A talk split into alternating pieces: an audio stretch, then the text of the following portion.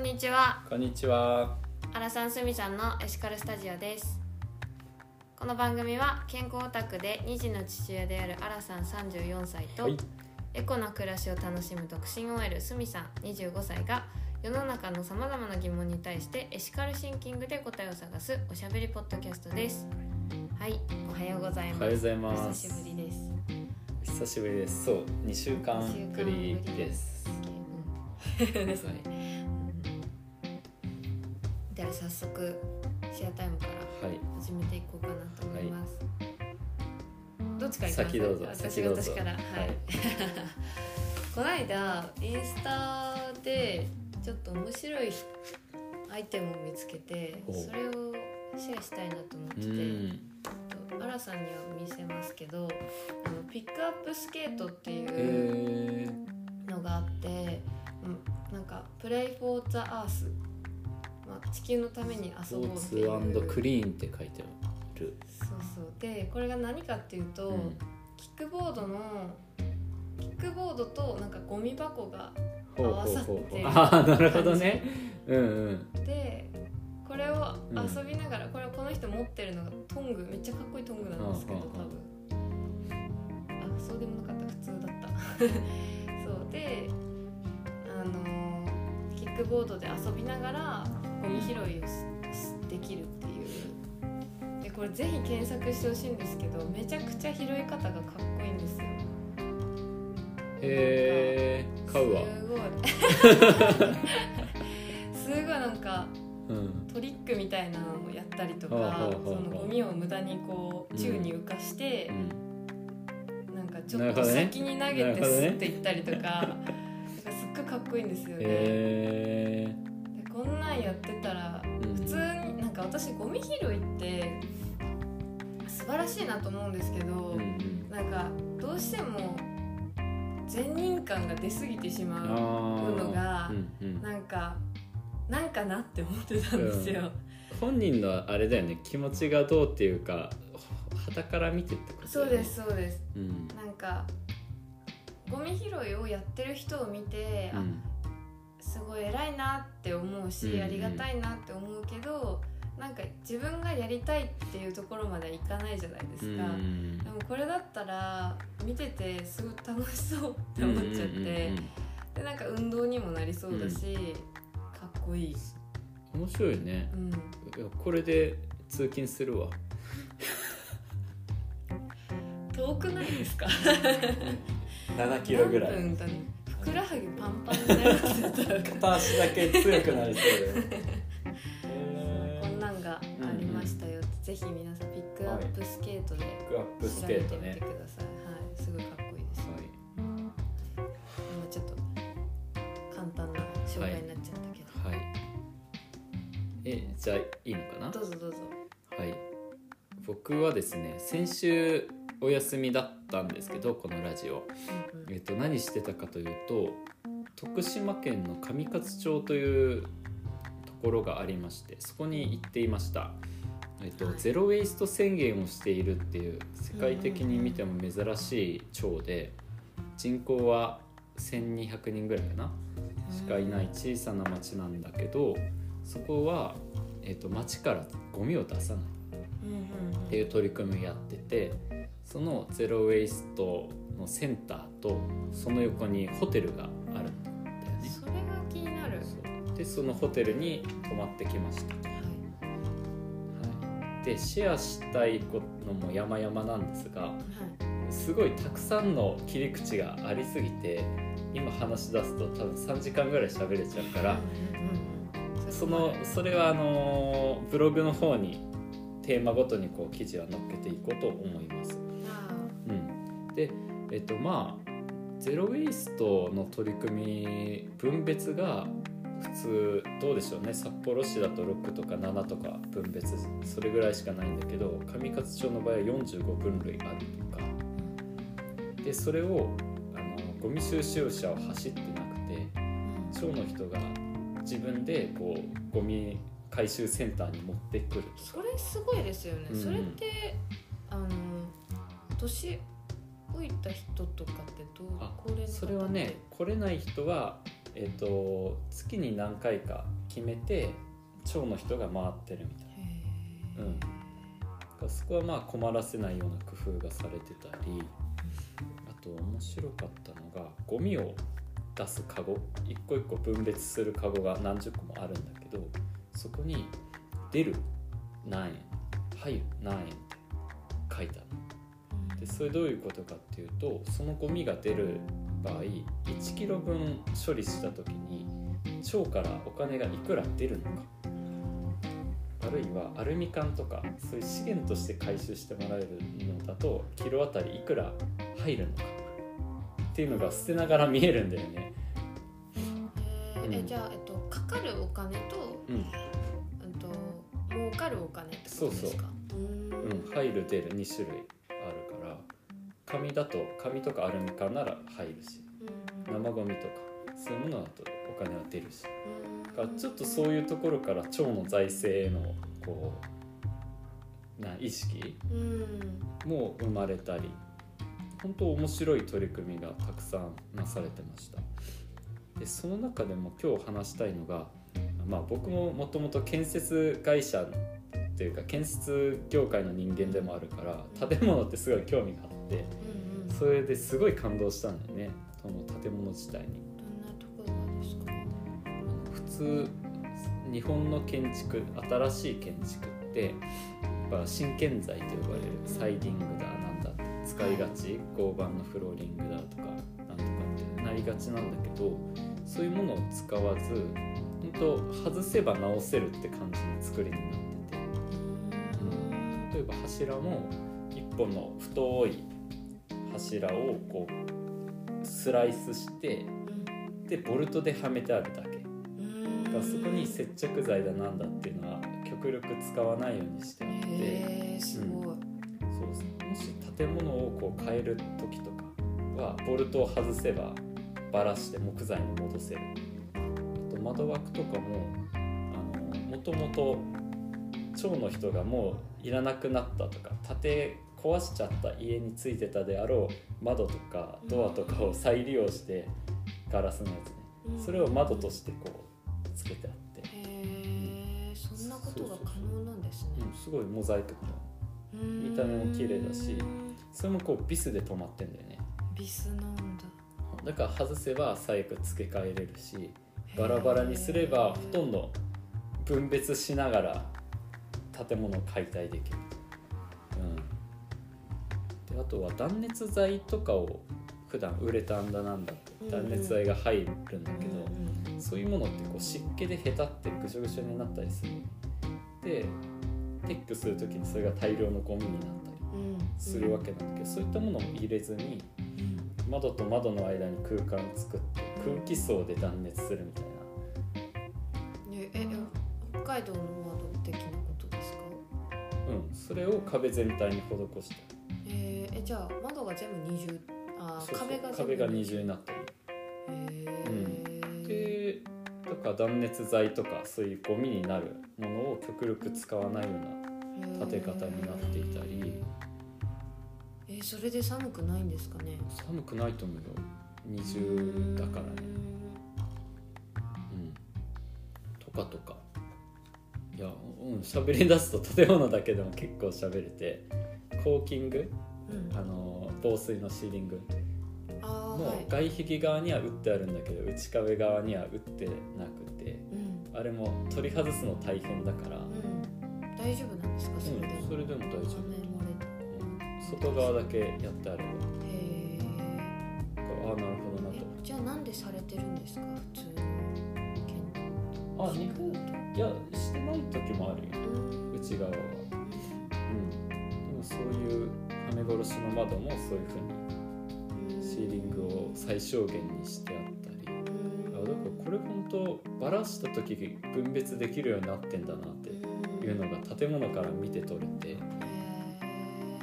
うん、本当町として一丸となってやってる雰囲気も感じられたしなんかテーマ掲げるだけな建物じゃ全くなくてガチでやってんなっていうすごい気持ちよかったです。いつ建てられたんですか？あ割と最近。去去年かな？一昨年かな？それぐらいの。去年なんだ。うん。へえそんな感じの。あもうちょっと前だと思ってました、うん私勝手に。まあ腸の取り組み自体はうん。十数年前から始まってるので、うんうんうん、これを象徴する建物としてうんへえ生まれましたよと。はい、記事は読んだことがある。そのうん分別のうん面白いのでぜひ調べてみてください、皆さん。はい、うん。情報はまとめていきますのでご覧になっていただいて。ブログ。はい。あとはぜひ行ってみてください。ああとは宣伝でもないんだけど僕ら泊まりに行った日にちょうど私行ってないですよ。あ僕 僕らっていうのは僕たち家族ね。はい。あのーテレビ局と新聞社が別々の会社さんが取材に来てて僕らがチェックインする様とかチェックアウトする様をこうくまなく取材されていましたのでテレ朝あとは産経新聞に載るであろうと思われます。えーいつなんいですか？やまだ分かったえー。聞いてみるわ。うん。はい。見たい見たい。はい。見てみてください。はい、そしたらじゃあシェアタイムのこの辺で覚えましょう今日のじゃあトピックに移っていこうと思います、はい。今日のトピックはエシカルな暮らしをん？エシカルな暮らしをし始めてやめたこと3つ。3, 3点。っていうのが今日のトピック。です、はい。結構聞かれるんですよね。何から始めましたか？みたいな。ああそうなんですね。結構私あんま聞かれない。なんかうんそういうことを疑問に思われる方も多いようなのでうんうんちょっと我々が何をやめたかちょっと3つずつ発表するので参考にいただいて。お願いしていいですか？1個ずつ1個ずつ1個あずつそそうですね。一個ずつお願いじゃあ 事前の打ち合わせできてない感が。えっとじゃあまず僕の場合はやめたのはあの洗剤やめました、うん。うん、洗剤はやめましたでなんていうかな当たり前のようにやってるけどデメリット多いよねっていうことにうん。やっぱ気づかされてっていうのが、まあ、メリットとしては楽に汚れが落ちる。うん。うんっていうのはメリット。うんでデメリットすごい多くて水汚すでしょ？あとプラ容器が出るでしょ？うん。うん詰め替え用だとしてもつこうプラの袋に入ってるじゃないですか、であとは、まあ、化学物質入ってたりするでしょ。お金かかるでしょ。で重たいから買いに行くの面倒だしえ置き場所にも困るでしょ。そうですね。うん、であとなんていうかな。わらわら増える。何用にはこの洗剤とかさ。うんうんうんおしゃれ着洗いにはこれが必要とか。うん。なんかそういうのもまどろっこしいからなんかあた脳みそを使うなと。うん。って考えると1対8なんだよねメリット楽に汚れが落とせるっていうメリットに対してデメリット8つあると。うん。これはいかんなということでまあエシカルじゃないなうんということで我が家は洗剤はゼロになりました。これが真っ先にやめたことだし簡単だった。非常にやりやすかったエシカルの取り組みでした。まあそれがプラナシスタの商品でやってますよあそうそう。それもあるし、うん。うんうんそれ以外にもねいろいろアイデア知恵を絞って、うん。いやこれはもうここはこの掃除はこれでやれば洗剤いらないよね。うんみたいなうん形で、はい、実現をしまして。非常にエシカルな家になってるかなと、うんいいですね。はい、はい。はい。私言っていいですか？いいよそしたら。私が私の前提として伝えておきたいのが姉が家にいるっていうのがあるので私はなくしたくてもなくせないものが結構あります家に。だからもうちょっとしたらそれもなくせるんだろうなっていうのを前提に置いてもらって今の段階で自分のパーソナルなものでなくしたものっていうのがシャンプーですね。シャンプーっていうか、まあ、シャンプー、まあ、プラスチックったシャンプー液体シャンプー、とかですね。私が使ってるのはあの石鹸タイプのシャンプーバーっていうものでそれを使い始めてからやたら快適になりましたね。なんか私あのシャンプーの詰め替えがすごい嫌いだったんですよ。もなんかなくなっで亡くなった時ってだいたいお風呂の中で気づくじゃないですか。あで水で手濡れてるでしょ？ーそうだよでなんねか詰め替えのやつを、うんうん。その裸の状態で スッて取りに行って、でゴミでゴミあこうなんかちぎってうんゴミなんかよそ避けといて後で捨てるみたいなのがすごい嫌だったんですよね。でなんかそのの入りきるまで時間もかかるから。冷めるよね。うん。あだし。本当そうだよねその場で気づくもんね。そう。思考思考ってなってさ。そう。ああー。ってなってえ誰家族だったらなんか誰が入れるかみたいななんか忖度みたいなのあるじゃないですか。いやこれはまだいけるからうん。次の人にやってもらおうみたいなので行ったら次の人もそれで頑張ってて、や。結局自分がやる羽目になるみたいなまた。最悪さあの残ったところにさお湯入れてさシャバシャバ希釈してさ しのごうとする人とそうそうそういるかいる。よねなんか開けたらすごい液体出てきたみたいな。水みたいなの出た。わ。そんなんもあって結構ストレスが。でうん。詰め替えたその柄もうん。全部入りきってないことの方が多いからなんかこうもったいない精神が働いてしまってそのまま捨てるにはだからその中身が捨てれるまでなんかこう必死うにん。ビニールから出すみたいなことをやっててで結構あのビニール立派なんですよね。あそう。ー二重になってたりするそうそうそう。でなんかキャップのとことかもしっかりこうなってたりしてあれがすごい無駄だなと思ってて。かといってなんかボトルをその毎回うん。変えあのなんだ毎回詰め替えを買うかと言われるとうちはそうでもなくてなんかもらい物でボトルが増えたりとかだんだんそのボトル自体がすごい汚くみすぼらしくなってきて変えるとかシャンプー自体変えたくなるから変えるとかなんか結局コロコロ変わってったりするよね。そうそう結局ボトルがすごい捨てられるんですうよ、ん。だからそれもすごいゴミだっ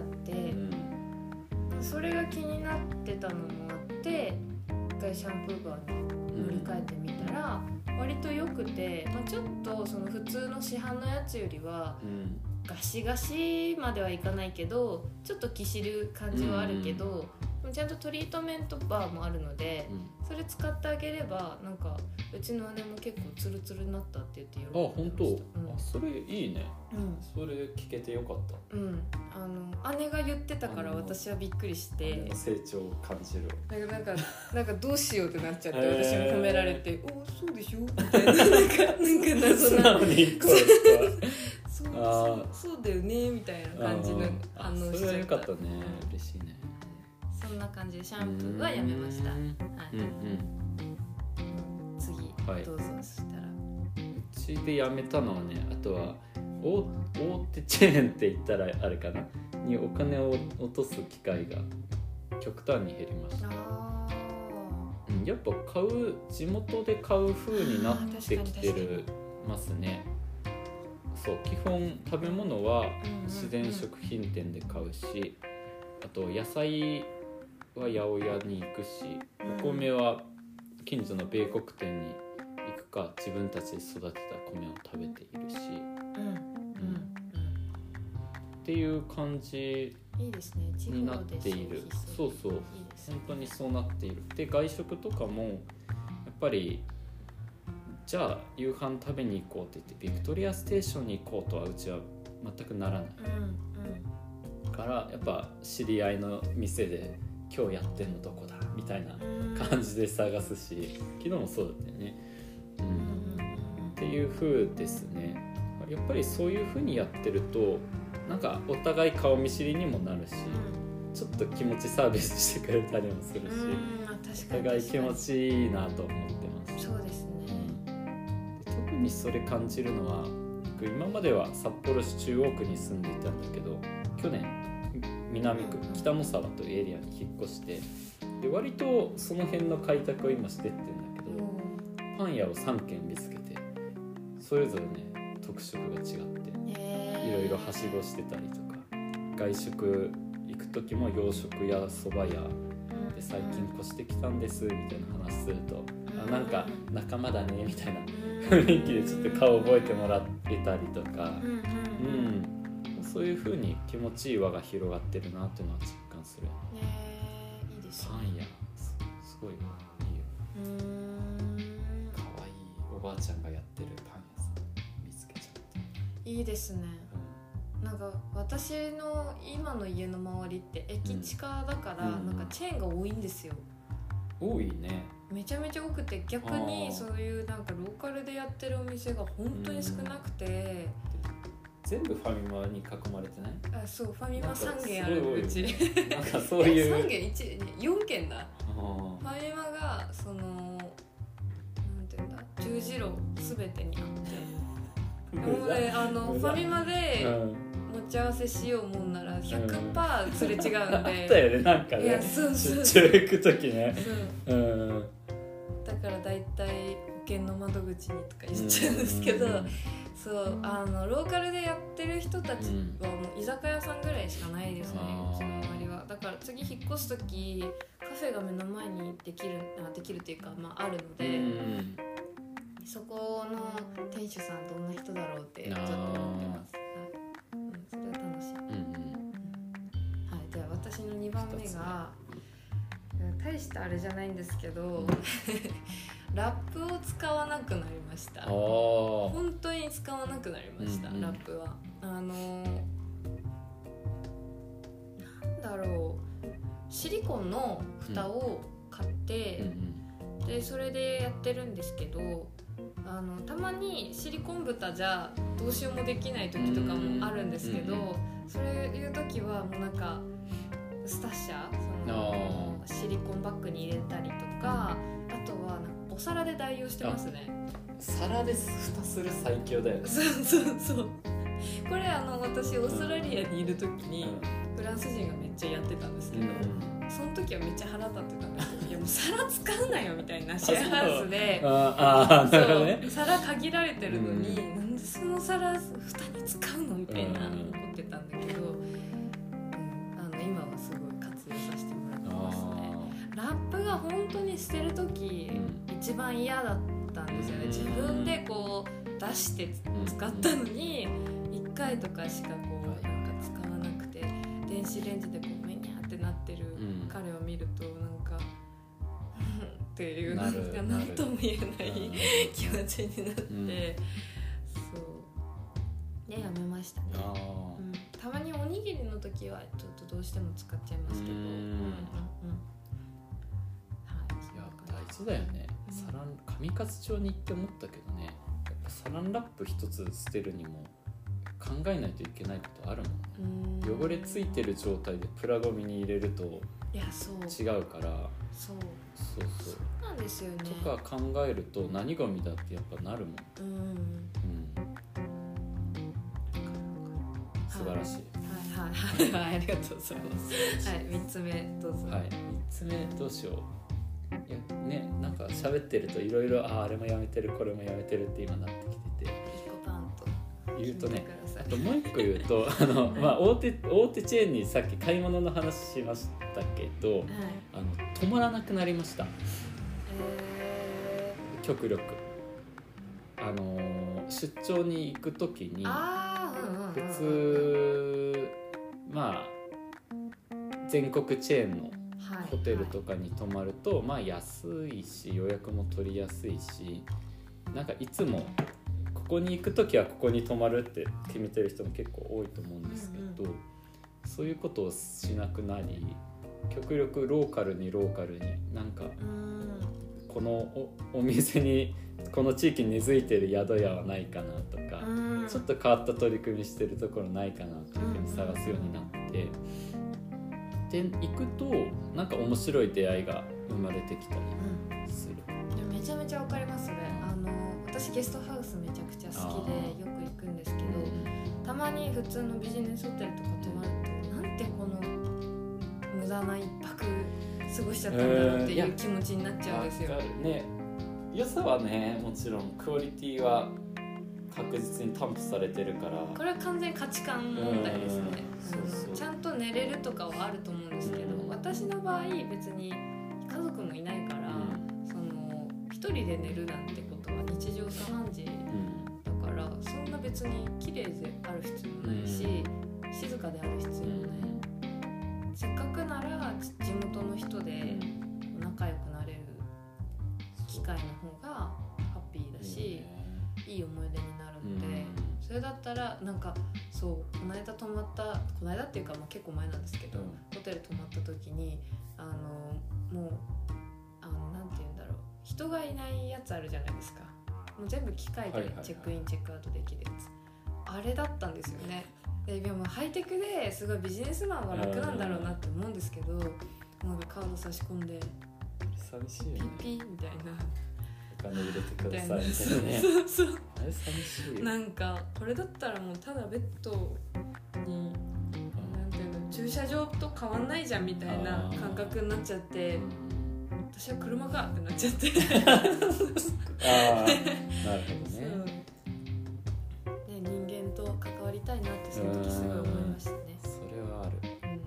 それこそね上勝町に泊まる前に泊まったところが奈良県うん奈良市の本当旅館うん。でまあいろいろ口コミ見ながらそこにしたんだけどすごい面白くって。うん。その宿のおかみさんが「いや私実は初夏なんですよね」みたいな。チェックアウトの時にそんな話が出てきたりあとは狂言ってあるじゃない？うん狂言の練習に使われるようなお宿ですごい。で狂言の世界では有名な人が描いたなんかこう「追い松」っていう。松の絵が描いた板がこうボンって。朝食の場所に置いてあったり。でそれこそそのおかみさんとコラボしてるアーティストさんが谷川俊太郎さんの息子さんで。それで。そうそう。その絡みで札幌に谷川俊太郎さんを楽しむカフェがある。よ紹介してもらったりしてこうまた世界広げてもらったりもあって。ねあやっぱこういう宿だよねって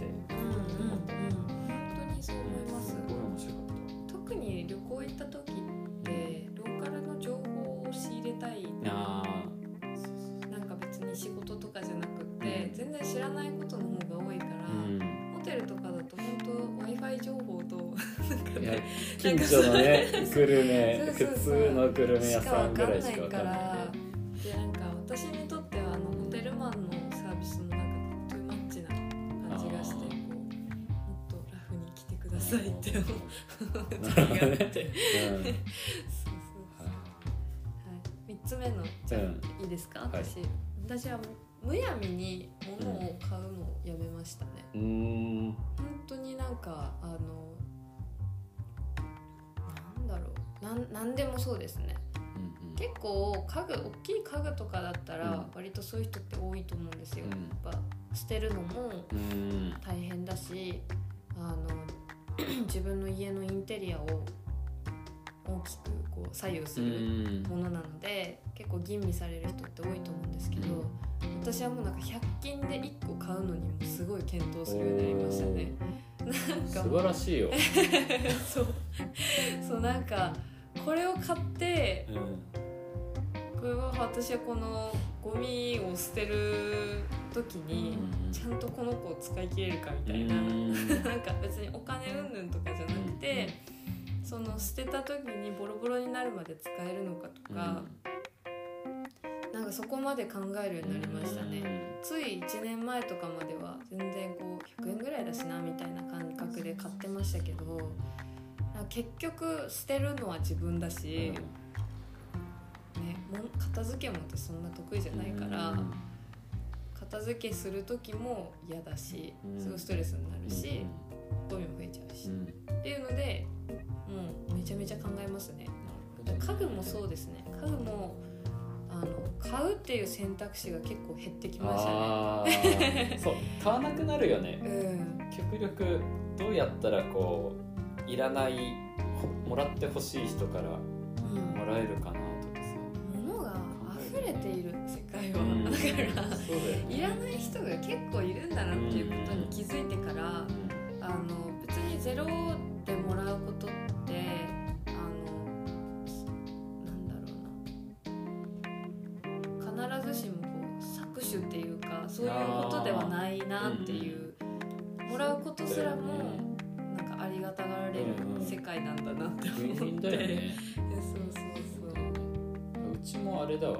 子供服買わなくなってますあー交換とかもするしおさらお下がりを家族あの身内以外からもすごいもらえるようになって、昨日も帽子を2ついただいてうんうん。うんありがたいし、ね、捨てる側も捨てなくて済むから、うん、うん、それ大切につ自分の知り合いが使ってるっていうのが大事ですよね、うんうんなんかそのリサイクルショップとか持ってったら、うん。こう雑にこうバババババってこう乱雑になってその中から選ばれた誰かがに持ってかれるんでしょうけどうなんか結局ね行き先は自分としてはリサイクルショップっていうのになっちゃって、で残るのは100円とかそんな感じじゃないですか、それだったらねなんか感謝されてんうん何か別のものでお返しされた方が幸せだよね。って思いますね。次につながるしね。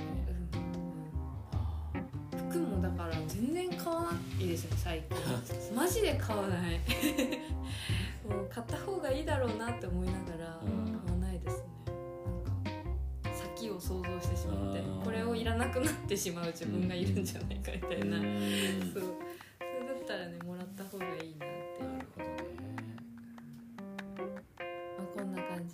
しいです3つずつ出ましたね。楽しかったですね。で皆さんもも多分考えてほしいですよね、どんな、うん。3つだけじゃなかった。うん、いや本当無数にあるなとは3つだけではない思うね、うん大きいのちっちゃいのも含めると、逆に始めたこととかも今度じゃあ話したらあ面白いかな。はい。うんうん。はいじゃあ今日はこの辺で終わろうかなと思います、えー私たちは札幌でプラナシストというお店をやっています。ノンプラスチックの専門のエコストアっていう、テーマであの使い捨てのプラスチックごみが減らせるような日用品を扱っております、えー場所は中央区南7条西15丁目1の25営業日が火木金の3日間。10時から3時までますのでぜひぜひ遊びに来てください。えっとコメント募集してます、あのメッセージ。し 質問もはい 質問。お寄せください。はい、エシカルスタジオのあの公式のツイッターがあるので、ぜひそちらの DM だったり投稿にコメントをお願いします。はい。はい、では次回も、はいよろしくお願いします。はい、はい、よろしくお願いします。はいバイ。はいさよなら